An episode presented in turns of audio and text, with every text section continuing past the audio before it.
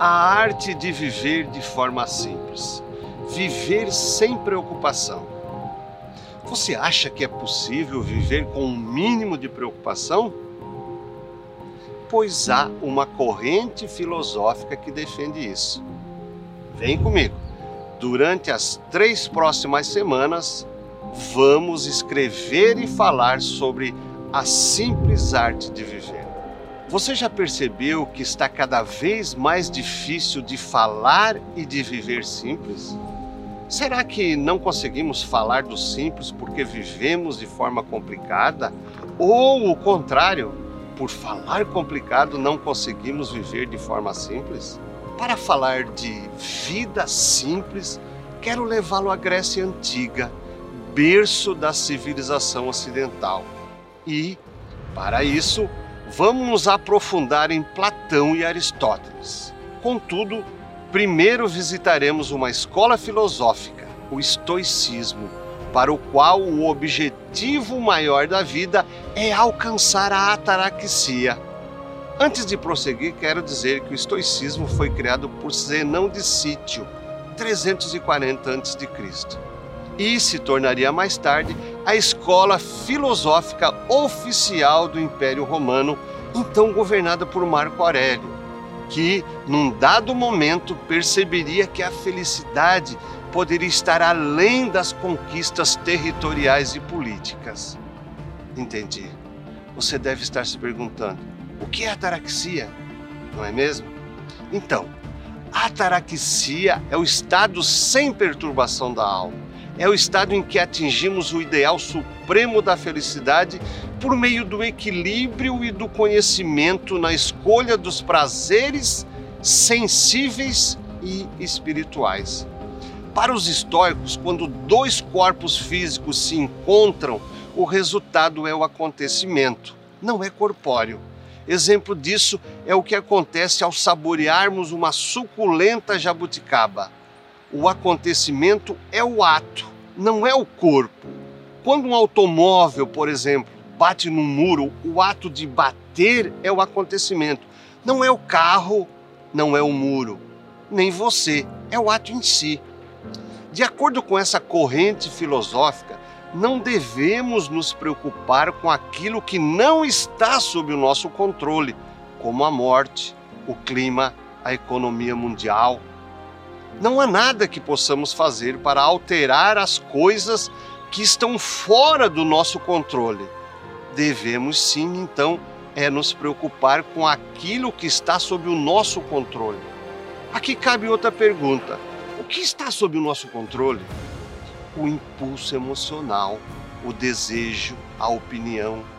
E antes de encerrar esse primeiro episódio, vamos a um exemplo prático com a capacidade sagrada da imaginação, projete em sua mente esta situação. Digamos que uma pessoa muito próxima de você venha a falecer. Um filho, uma filha, um pai, ou um irmão, ou até a mãe. A morte não está sob o nosso controle, certo? Por isso, examine se tudo que estava a seu alcance foi feito.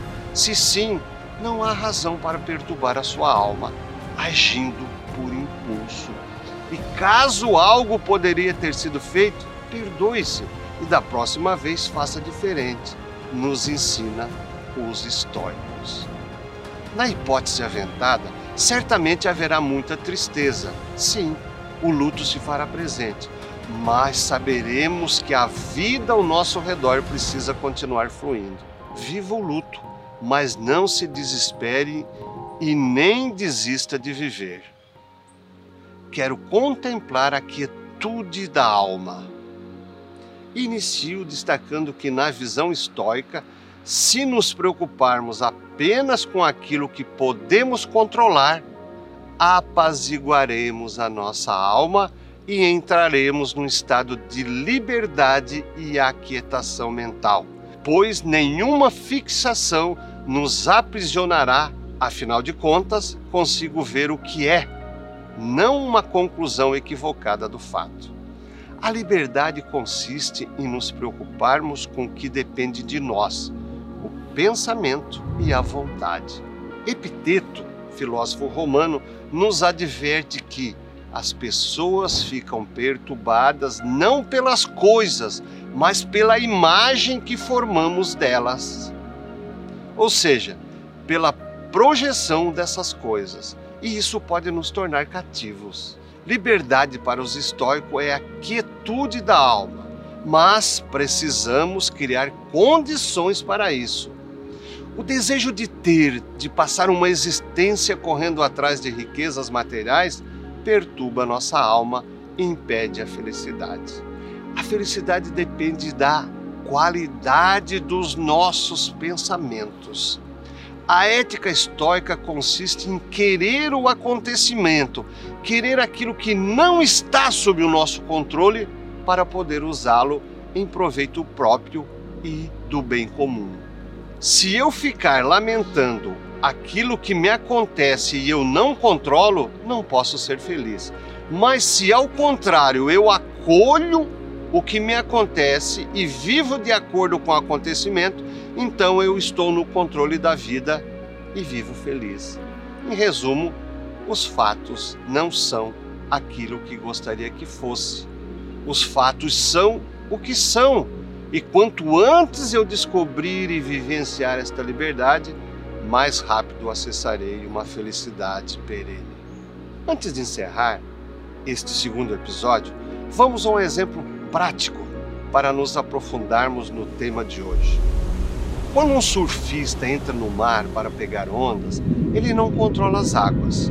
Quando ele vê uma boa onda, pode alcançá-la e colocar-se de pé na prancha e surfar, fazer com que aquela onda seja sua onda e com ela fazer suas manobras. Ou seja, ele vai fazer aquilo que lhe é possível, fazendo do acontecimento seu acontecimento, transformando aquilo que nos acontece, que não controlamos, em algo a ser aproveitado, surfando nos acontecimentos. Depois de contemplarmos a quietude da alma e viver sem preocupação, chegamos ao nosso último artigo intitulado A Felicidade como Busca. Vale ressaltar que fazem parte de uma série cujo título é A Arte de Viver. E de Chofre inicio trazendo o conceito de vida simples e bem-estar existencial que vem de Platão e Aristóteles. Para esses dois filósofos, a felicidade era conceituada como eudaimonia ou eudaimônia. Eu mais daimon. Eu significando o próprio bem, aquilo que é bom para mim ou aquilo que faz bem. E daimon, o que para os gregos seria um espírito intermediário entre os deuses do Olimpo e o homem. Daimon era aquele que guiava as pessoas para os caminhos dos deuses, para o caminho da luz, logo o caminho à felicidade. Em resumo, eudaimonia é aceitar o daimon, é o estado de ser habitado por um gênio. O daimon era presenteado pelos deuses no nascimento e cabia a cada um ao crescer aceitá-lo ou não. E como saber se um homem aceitou ou não seu daimon? Vejamos um exemplo.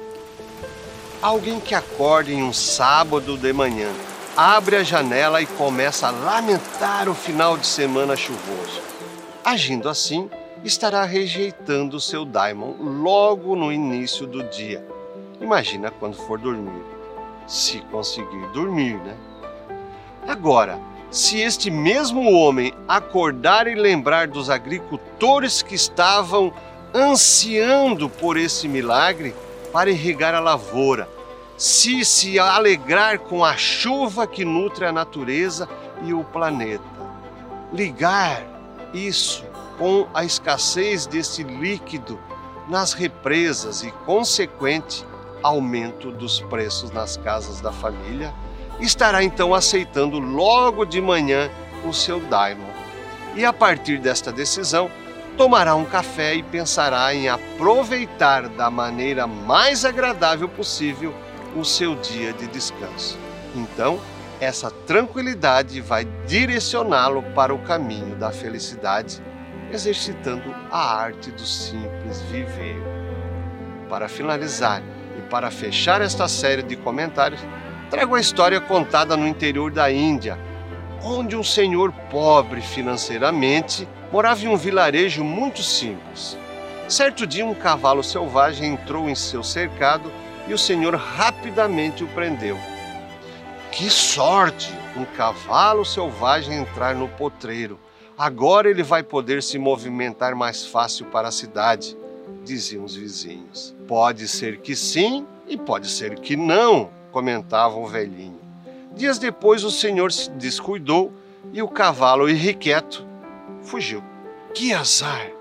Depois de ter um cavalo que ia facilitar a sua vida, ele o perdeu, diziam os vizinhos. Pode ser que sim, pode ser que não, comentavam. Qual não foi a surpresa de todos quando aquele cavalo retornou ao cercado do Senhor e veio acompanhado de outros quatro animais, somando ao todo duas éguas e três cavalos. Isso é que é sorte, comentavam os vizinhos, e o Senhor mantinha-se focado. Pode ser que sim, pode ser que não. Ato contínuo, o filho mais jovem do Senhor foi tentar domar um dos animais. Levou um tombo e quebrou a perna. Não dá para acreditar, isso é muito azar, mas muito azar, comentavam os vizinhos. Para o que o Senhor respondeu: pode ser que sim, pode ser que não. E a história continua. É dessa forma que podemos aceitar ou recusar nosso daimon segundo os antigos gregos. Gostou? Então compartilhe. Um afetuoso abraço e até o próximo vídeo.